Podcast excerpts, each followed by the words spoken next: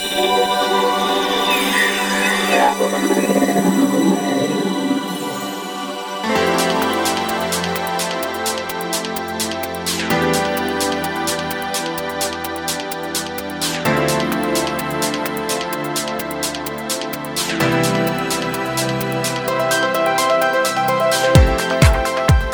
んにちは、ゆきです。菊間が第442回の時間がやってまいりました。早川さん、今週もよろしくお願いしまよろす。しくお願いします。3連休だった方も多いでしょうね。昨日あがーそうなんですね。春分の日はいはいはい休はいはいでしたからね。そうか。じゃあまあお休み明けのはず？お。休み明け。そんなお休み明けのオープニングですけども、はい最近ですね、えーまだ進行形でスタートしたばっかりなんですけど、はいちょっと料理、おまあ、昔からやりたいなと思いつつなかなかできなかったんですけども、えー某、えー小説家の某石田イラさんにですね 言っちゃってますねえー。感化されてイラさんがよいっつももう料理なんてねシンプルなものでいいんだよってもう一品物ささっとこうね塩コショウで炒めてかっこいいよねうん男の料理。でそその本出してくれってちょっとお願いしてるんだけどイラさん追っかければに逃げちゃう人なので、まあ、あのなかなか叶わないんですが、はい。そうやっぱりねこうほら男の料理っていうとさどういうイメージある？なんか切って焼いて終わりみたいな。そうそう。まあそれもいいと思うんだけど逆にほらなんかもうすごいこだわったりとか。そうですよね。うん。結構まあちょっとこれ語弊がありますけど、うん。男性の方が変にこだわったりしますよね。いやご縁ないと思います。ね少なくとも僕はそう。だから逆に腰が重くてですね。でやるとするとそうするともうチャーハンとかしかないみたいなね。あーなのでずっと腰が重かったんですけど、うん。イラさんからそのほらもういい素材があってその素材そのものをちょっと生かすぐらいでいいんだよと言われてですね、はい。結局でもじゃあ料理教室通おうかとか迷ったんですけどまあ通うとかいまあ、そこういう時代なんであのほら行った方が早いかなと思ったんだけど意外とこう単発ものとかないことはないんだけど、うーんってこんな感じだからさ、うんあのレギュラーでなんか始めるのはもうこれ以上やるとあの人生が終わってしまうのでですね、えー菊間がもう不定期になってしまうので。あそっちね。そうそうですね。でですね結局料理で、まあ、まさにそのシンプル一品物みたいな感じでですね、うんいい本を見つけてですねおここにですねこれ良いこと読むのみたいですけど男の昼ご飯読本というものでおいやめちゃめちゃ簡単なんですよ例えばねこの間実はまだ1品しか作ってないんですけど何？最初にですねまずはこれから目玉焼きご飯とはい。作り方簡単ですご飯をよそう。うん。目玉焼きを焼く。ネギを刻む、えー削りがつおごまを散らして醤油を34滴かけて出来上がるというですね。へえ。まあ、めちゃめちゃ美味しかったんですけども、ええ。あのーまあ、こういうものをちょっと作っていくとですね、うんうん楽しいんですよね。で僕が最も苦手なですね、えー最後の後片付け。あなかった付け？その辺もですねこれゆきさんからするとねあの家庭的なゆきさんからすると当たり前のことなんですけど 例えばしつこい汚れは拭いてから洗うとかこれはやっぱ当たり前なんでしょ、そうですね。ですよね、うん。ですけど僕はすぐあの先にお湯で流してみたいな感じ。逆にフライパンとか洗剤であんまり洗っちゃダメですよね。そう。だやっぱりねこれ聞いてる方がどのくらいのリテラシーなのかわからないですけど、ええまあまあ男性であんまりやってない人はそんなもんですよね。そうか。そうそ女性の方はね生活ですものねそれが。なのでそこら辺のハードルこれもハードルなわけですよ、洗い物も。なるほなど。のでこの本を別に宣伝したいわけじゃないんですけど、えっとやっと料理へ少し踏み出してですね。目覚めちゃうかもはいね。、なので、まあ、石平と行かずとも、えーまあ、全ての道は目玉焼きご飯からということで。すべての道は目玉焼きご飯。はいぜひ今度振る舞っていただける日を楽しみに。そうですね、そんなイベントもいいかもしれないですね、料理ね。そうですねライフアップデートの何かで、確かにね。はい、うんやってみたいと思います。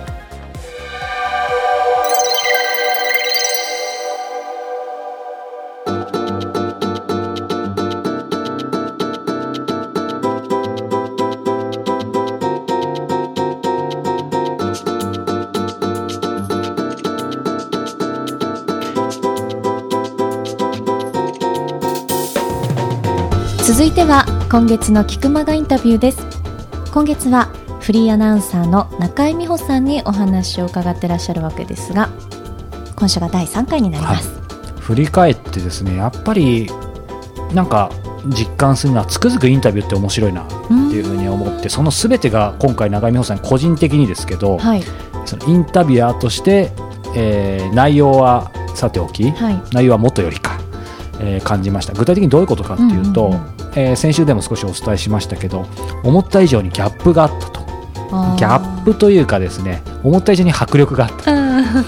た。そういう意味でやっぱり緊張だったりもともと緊張あるんですけどやっぱり初対面ですから、まず今回のインタビュー緊張がありはい。そしてそこからこうその中で懐に入り入られてうん。そしてお互いちょっとこう何か共感が出てきそして最後にこう一つの、まあ、ある意味作品をですね予定調和ではないんですけどうん作り上げた感があるんですよね今回のインタビュー。ゆきさんもねトークショーだったり、まあ、もちろんインタビューもあると思いますけどなんかねその辺が全部凝縮されててあインタビューって面白いなって。また中井美穂さんもそういうお仕事されているからそう面白いですよね。やりやすいしやりにくい。確かにね。で最初はやりにくいんだけど後からはすごくやりやすかったしなんか、まあ、インタビューは人生だって言うとちょっと大げさだけど、うん。ほら初対面の方にさいろんなジャンルの方にその場で会ってその場で、まあ、ある意味さらけ出して人間力の勝負というかさうん。なんかつくづく、うん、面白いなっていうのを感じさせられたインタビューでした。後半もぜひ皆さんに楽しんでいただければと思いますそれでは中井美穂さんのインタビュー第3回お楽しみください。あのー冒頭で、まあ、ターニングポイントとして世界陸上で挙げてましたけど、はい。その辺に話を戻したいんですがはい、何がなぜターニングポイントなんですかね、そんなだって大きな仕事がう会社を辞めた私に来るとは思ってもいいんでしかも他局。んうん。私にとってやっぱりフジテレビって今でもうちの局でえ。ー TBS とか日本テレビとかテレビ朝日とかお仕事させていただきますけどやっぱりどこか他局と思ってるところがあるんです。ね、え。ーお客さん。でもフジテレビは家族っ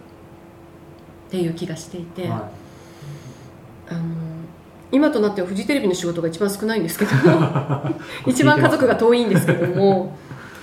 なんかその他局の方が声をかけてくださるってすごく光栄なんですよね、うん。自分がフジテレビの局のアナウンサーだった頃いに、他局のアナウンサーがフリーになってやってきて、なんでっていう気持ちしかなかったんですね、うん。確かにその人素晴らしいけどうちの局にだって先輩に素晴らしいアナウンサーいっぱいいるのに後輩にもいっぱいいるのに、うん。わざわざお金を出してうん。なぜ他局辞めたアナウンサーを呼んでくるのか意味が分かんないって思ってました、だからまんまと自分が今その ポジションになったから余計に、うん。あの時に私が思ってたことを TBS のアナウンサーの方はみんな思うはずだ。能力が高いわけでもない。なんでこの子が来んのってきっと思ってると思ってビクビクしながら。その理由はやっぱり振り返ると先ほどからおっしゃってる中井美穂たるゆえんだから。あと物珍しいんですよ。やっぱり曲アナって他局に出れないですよね。タレントさんはどの曲も全部出ることができますけれども局のアナウンサーだけは局の商品なので、うん。他局に置いてもらえないわけですよね、だから珍しいうん隣の芝生が青く見える現象で、うん。みんな青く見えてたんだなって思いましたよ。でもまさか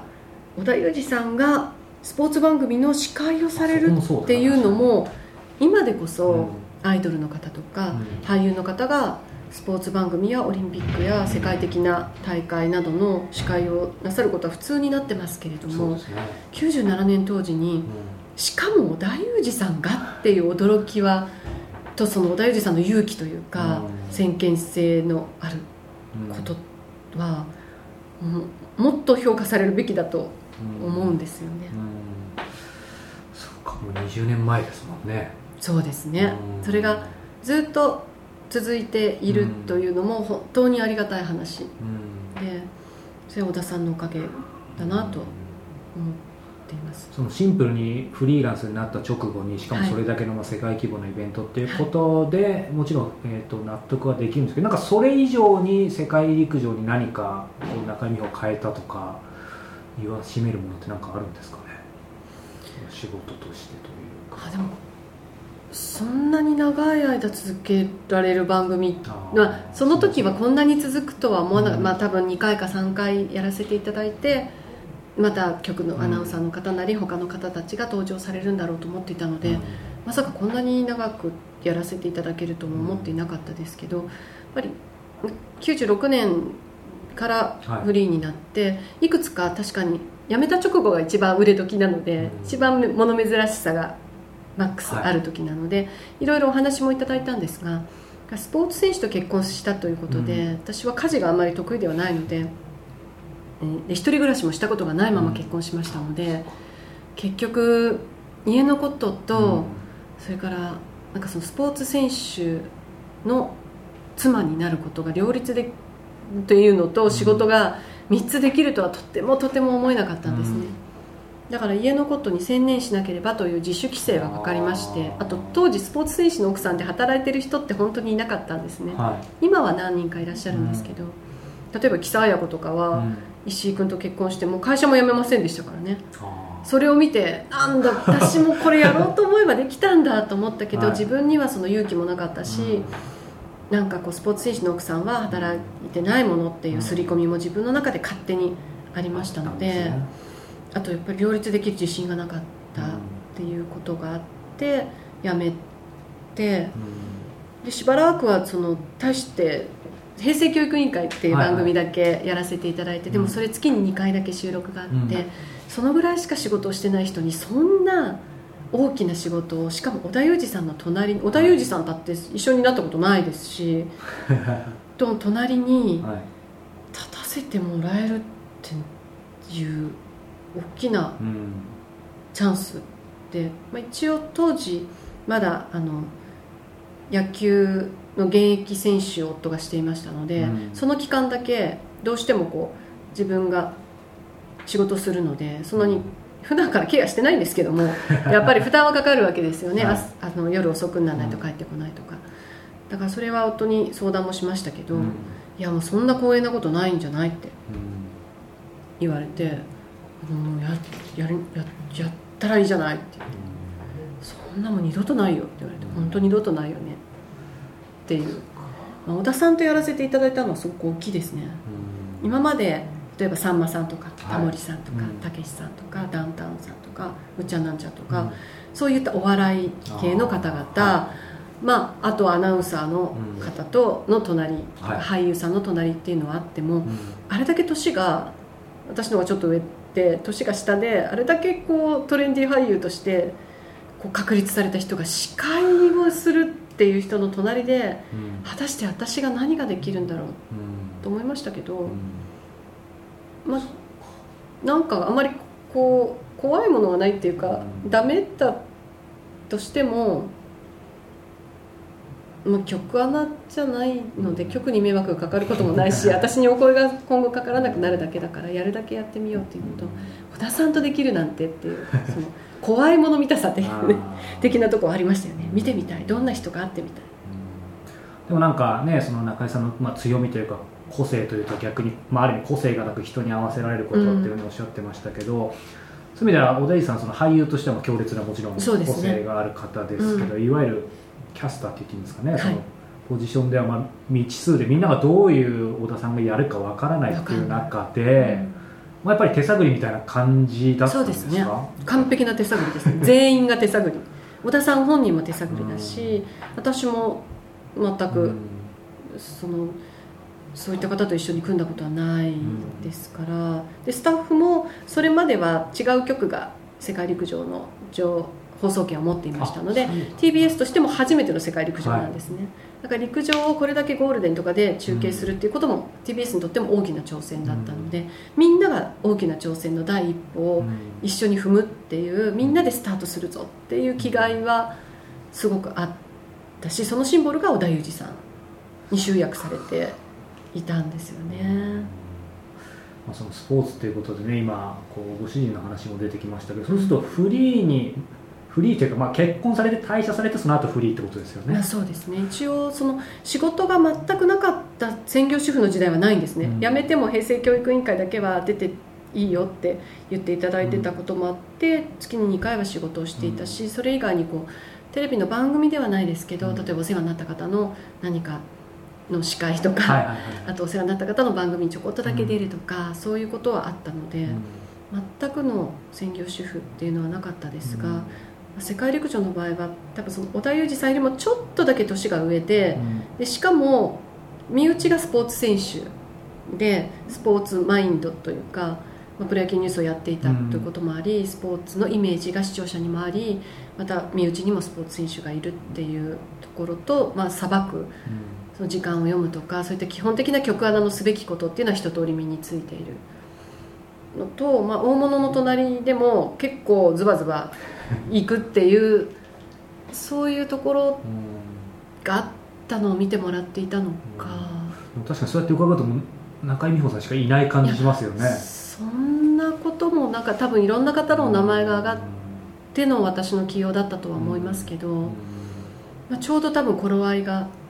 良かった。んでしょう小田さんとあまり年が離れすぎていてもダメでしょうし多分若いアナウンス局のアナウンサーなんか使ってもやっぱり小田さんに遠慮してしまうところもあるでしょうし、適度に年も近くてでもこうちょっとずずしいところがあっておばちゃん。っぽいところがあってっていうなんかその頃合いの良さみたいなものはあったかもしれないですね。うん、そのスポーツで、まあ、あのご主人古田、はい、さんのこともちょっと聞きたいんですけど、はい、ちょうどもう結婚とその、まあ、フリーというかほ,、ほぼと同じですよね。年数そうもう21年とかそのくらいですよね、ねうん、あの私事で恐縮なんですけど私今12年目ぐらいなんですけど、結婚して、うん、なんかシンプルですけどやっぱりその自分らしく働かれることと、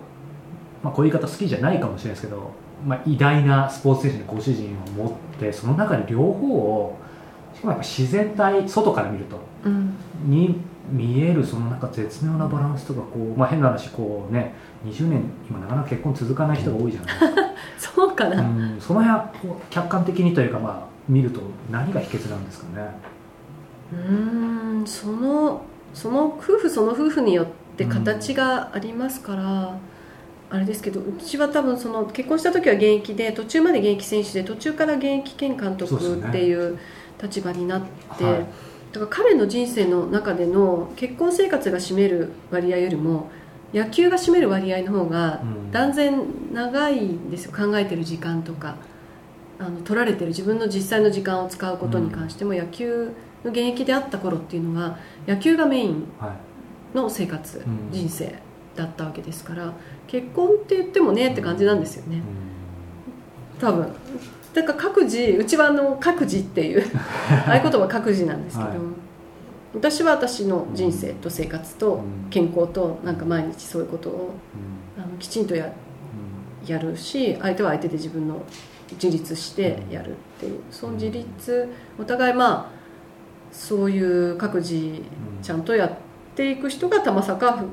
2人が縁があって夫婦になったっていうなんかそういうスタンス。感じ。僕すみません。当然何一つ知らないんですけどそういうスタンスがなんかずっと平均したらご夫婦2人の中でなんか変わらない感じがするんですそれ多分ね子供がいないこととかも大きいと思います。子供がいると、お父さんとお母さんっていうあた新たな役割ができるわけですよね。妻と夫っていうこと以外に、はい、役割が増えていかないので、やっぱりなんとなく同じでほぼ同い年ですよ。同じ1965年生まれなので、はい、あの本当に同級生同士っていうか男2人のなんか同居生活みたいな感じですね。私に女性らしいことが何一つないので。あのだからなんかなんとなく同級生がそのまんま共同生活をしていたら20年経ってたよね。びっくりだねみたいな。ここまで結構安全なトークできてますけどあのせっかくなんでちょっと突っ込みたいんですけどやっぱり21年22年もあれば危機ってなかったんですか、危機なんていつも危機じゃない？そういう意味で言えば。なんかいつもなんていうの？こう生きてることって50-50じゃないですか、はい、死んでるか生きてるかの2択でしょ？どっちかしかない。生きてるってことは死んでないっていうことっていうぐらいの。そうはいはい、でも今もしかしたら急に何かアクシデント車が本当にね、うん、ガンで突っ込んできてこの5秒後に死んでるかもしれないのと一緒で、はい、この5秒後に関係性が壊れてるかもしれないし、うん普通にアンノンとやってるかもしれないし、うん、っていう感じなのでまああるっちゃあるしないっちゃないっていう感じですかね。でもあの大きいのはやっぱり子供の頃からこう野球をずっとやってきてるわけですよね。でずっとやってきたことを急に引退とともにやらなくてよくなるっていうその夫本人の人生から野球というものが時間的にも、うん。そのマインド的にも消えはいてからの余生みたいな感じなんですよ今。やっぱり、あやっぱそうなんですか、うん、スポーツ選手にとって特にプロのスポーツ選手にとってそれに費やしてきた時間とか、うん。思考とか、うん。いろんなことってそ野球から培われてるものがすごく多いし、それを活かせる職業だったわけですけど、まあ、それがベースになってるから今が別に楽しくないとかっていうわけではないけれどもやっぱ彼にとってはそこがすごく大きい現役を退いて、うん。今野球の現場からも退いているっていうことは、彼にとってはこうなんか本当に楽しいとかやりがいとかってことがないんじゃないかなとは思いますけどね。もこれ次読んでみたらどうなんですかねうあぜひお願いします。どう思ってるのかなと思って。このリレートークでちょっと聞きたいですいやいやいや。でも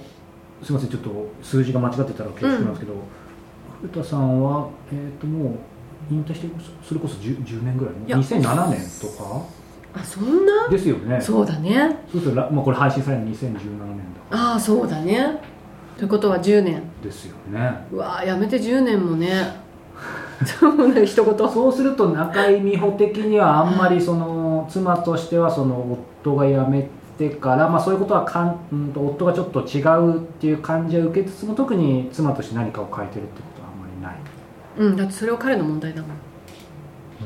っていうと言葉だけを聞くとなんかね大冷たいよね丈夫かなって正直冷たいよね。思っちゃうんですけど、でもでもね人がどう思うと別にそれはいいんですよ。大丈夫かなっていうのもあるし、うん。いいんじゃないっていうのもあるし、うん。なんかそれが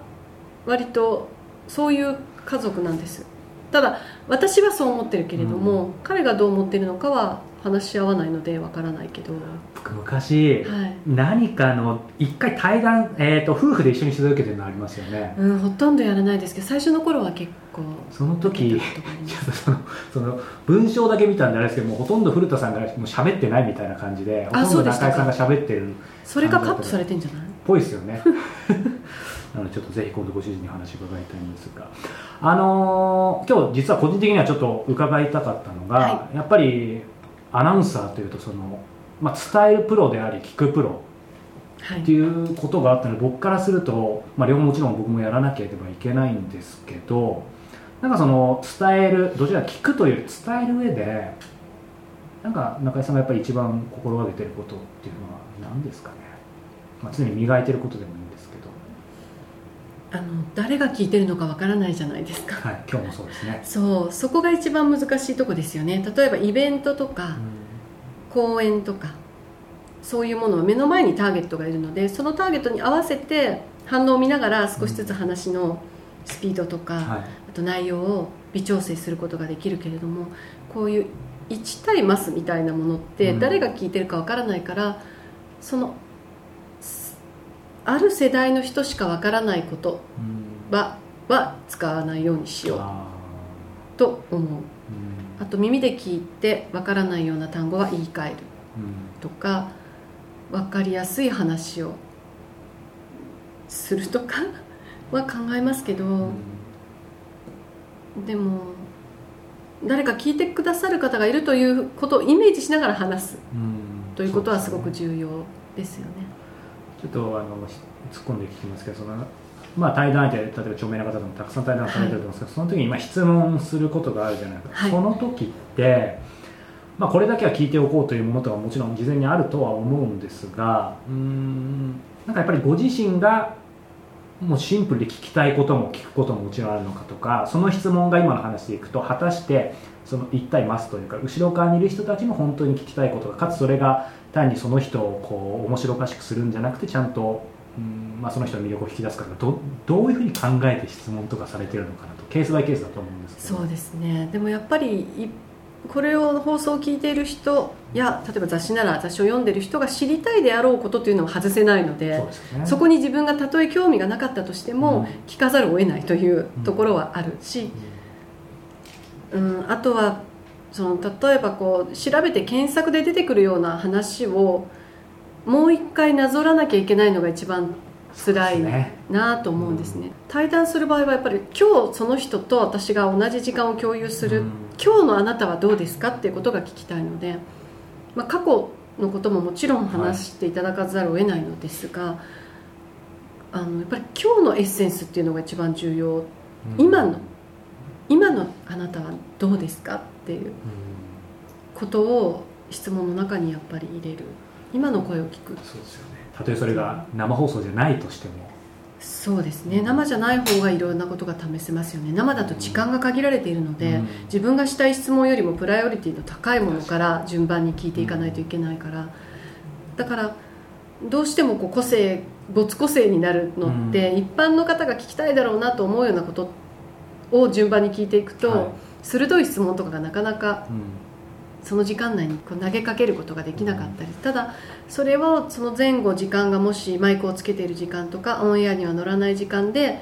聞けるんだったら聞いておいて後でスタジオでフォローするときに使うとか、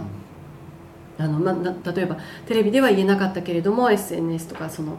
はいはい。なんかウェブのページとかでこぼれ話みたいなことで活用するとか、というふうに本当に聞きたいことはうんなるべく聞けるようにしたいなとその雑談的な感じで聞いてしまう。そうねしてこう、ね、放送には乗りにくいかも終わった後のねロスタイムとかが一番面白いんですよね。そうなんですよね。そこがあの何を聞いても割とこうああそれあそこで読んだ文章の答えだなとか、ああやっぱり私にはここまでしか心開いてくれなかったかっていう敗北感の方が大きいですよね、インタビューって、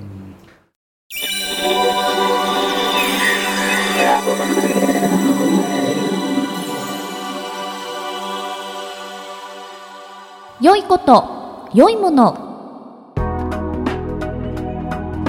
なんか先週もうね、はい。あの良いこと良いものチックな。そうね最近オープニングだったらいろんなところで話してるから 何が何だか分かんなくなってきましたが。喉のケアの商品なんかもねお話ししてましたけどそうですね。こちらがはい。本家はい。本物の良いこと良いものです。そうですね、えー今回はですねえーまあ王道ですが今更感ありますが AirPods エアーポッツ AirPods って正直知ってますか？知りません。今実はですね現物持ってきてます、えーポッドキャスト聞いてる方であれば知ってるとあ思います。逆に皆さんの方がご存知かな、はい。えーじゃあゆきさんよく知らないまま解説してください、はい。実況お願いします。どれぐらい？5センチぐらい。5センチもないか、3センチ四方ぐらいのケースから蓋がパカッと開いてイヤホン出てまいりました。はいここまでは普通ですね、はい、そしてああれがないあのなんていうんですか？ケーブル、い。線がない。耳に。ちょっと滑稽でしょうか？なんか面白いですね。今早川さんがはい。イヤホンを耳に刺されましたけど、はい。繋がってないのに聞こえるんですか？それ。そうです。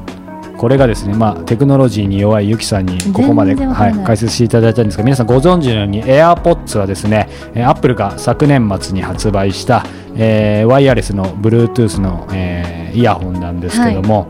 えー要はですね皆さん iPhone 持ってる方であれば想像つくと思うんですけど、えー同じような名前で普通のイヤホンこっちイヤーポッツって言うんですけどもそれのケーブルが、まあ、ある意味そのままない感じ。はい。なのでちょっと不思議な感じですよね。デザイン的にいけてるのかってところあるんですけど。落ちちゃいそういい発言ですね。ら。そこがですね皆さん買う前の方そして、えーレビュー前のですね一番の不安点なんですよ、うんうん。そして私はやっぱりちょっとこれ期待してたので、はい。買ったんですけどそのレビューをちょっとここでお話ししたいと思います、えーまず一番皆さん気になるゆきさんが言う落ちちゃうんじゃないかと、うん。えっと落ちません。本当？ただし、えー、とこれか大きさが決まってるので、えー何の大きさ？ほらこのイヤホンの大きさ決まってるの。でやっぱり耳のひ大きさによるからそうでしょ？絶対じゃないんです。けど、えー、とゆきさんちょっと気にならなければつけてみてください。え耳の穴って人によって大きさが違ったりするんですかね？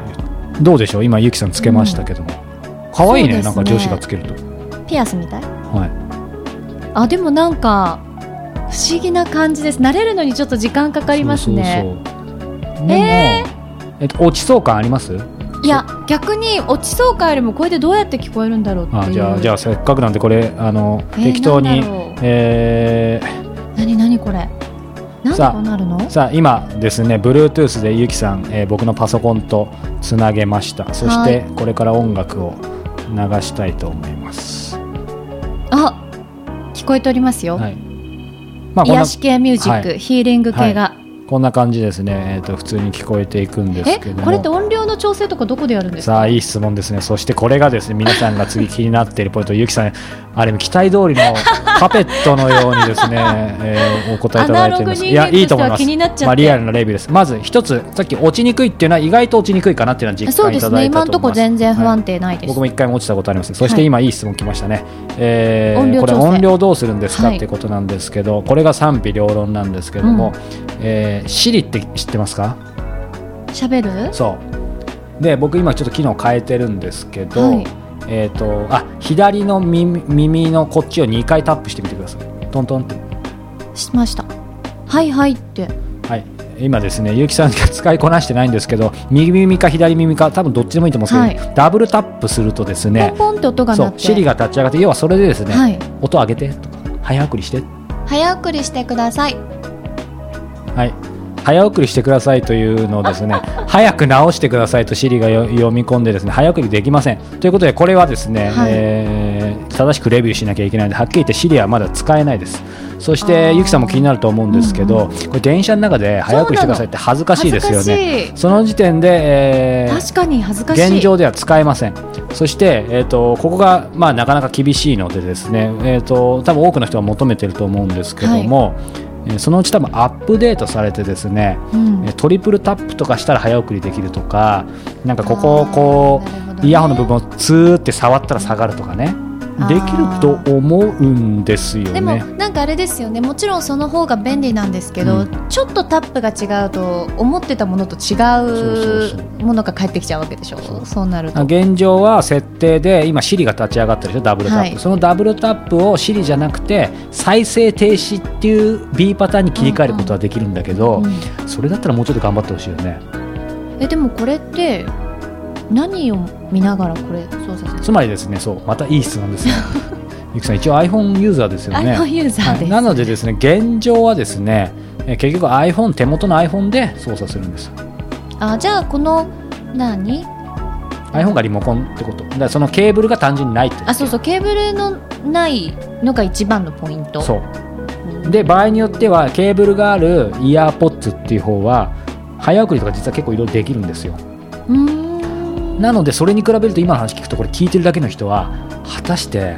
1万8000円ぐらいかな。買う価値あんのかと。しかも Siri 使えないし。えはい。これでも片方なくしちゃったら片方だけバラ売りとかあるっていう噂もあるんですけどまずすみませんまだその検証できてないんですけどそしてですね、はい。えー、と多分ここまで聞いてる方たち良いこと言うものちょっとこれ微妙じゃないかと 今回。あるんですが、えー、と結論から言うとですねこれやっぱ買ってよかったです。お。あのねなぜ？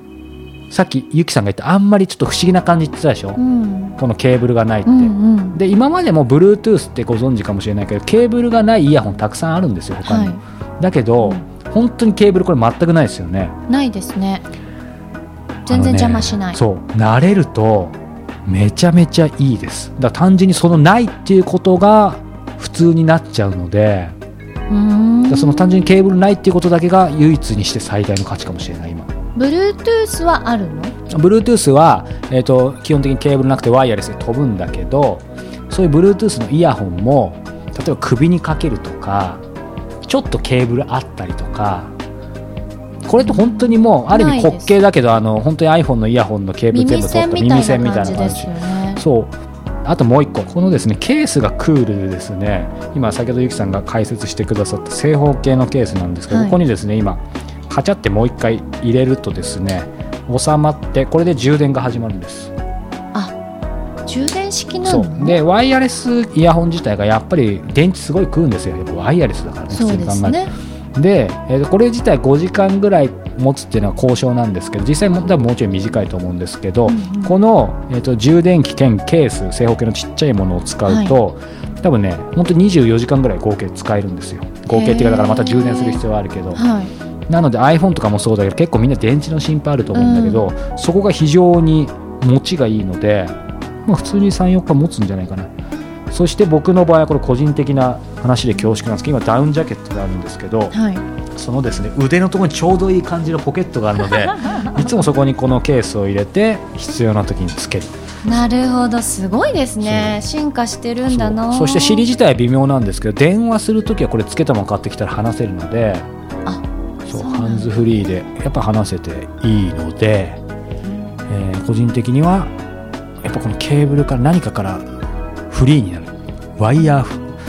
たかがねあのワイヤーでもなくなってみると楽ですね。だからケーブルフリー。そう楽ってちょっとだけゆきさん分かったと思うのでそしてなんかほら普段自分がつけてるのって見たことないんだけどなんかゆきさんつけててあんまり女子これつけないかなと思ったけど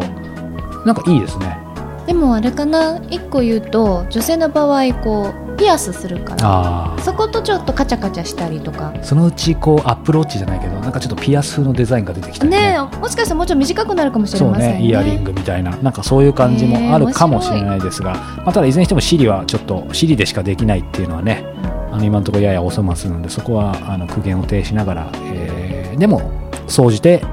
えー書いたと思いますというわけでございまして今月の良いこと良いものは AirPods でした。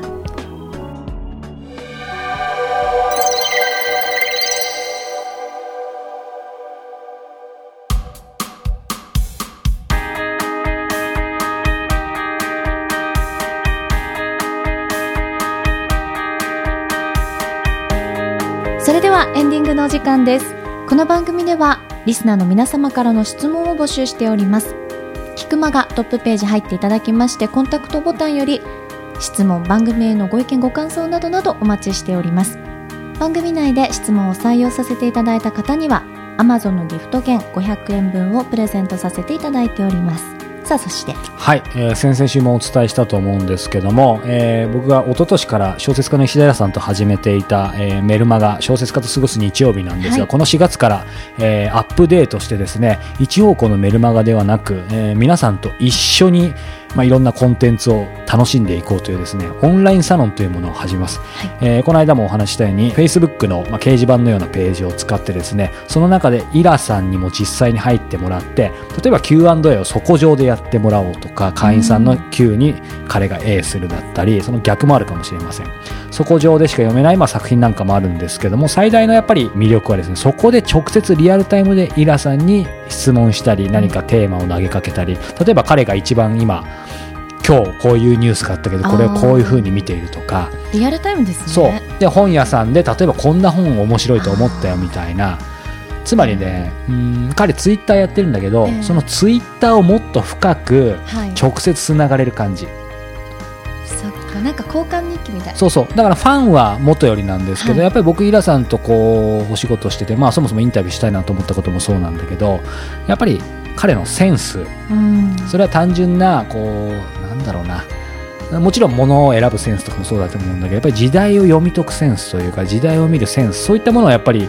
それこそ僕はインタビュアーとしてお仕事させてもらっててもちろんラッキーなんですけども、そうでなくてもこのオンラインサロンねもし興味ある方はそこでつながって、えーまあ、イラさんこれに関してはイラさんですけどいわゆるそういう人たちと本当に触れてどういう感じで何を考えてるのか、うん。っていうのをリアルタイムでこう触れることがやっぱり皆さんの人生をより豊かにするんじゃないかなと。そういった試みをですね、はい。要はプロインタビュアーにならなくてもできるんじゃないかと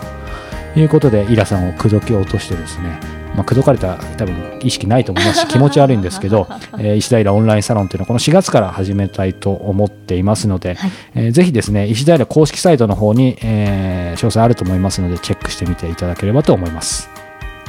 さあそのところでございましてそろそろお別れの時間なんですけれどもはい、先週言いましたがはい、結局早川さんからはい。ホワイトデーに何もいただけませんでしただってバレンタインもらってないもん。大人げないですね早川さん。そうか、あげてもいいんだよね、もらってなくても。もちろんギブアンドテイクじゃないですよ。先にテイクしないと、ね、ギブアンドギブです。あそう先にテイク。テイク取ってるね。はい。この時点で僕の人間性が出ました。はい。来週は、えー、猛省して改めて参りたいと思います。皆さん来週も聞いてください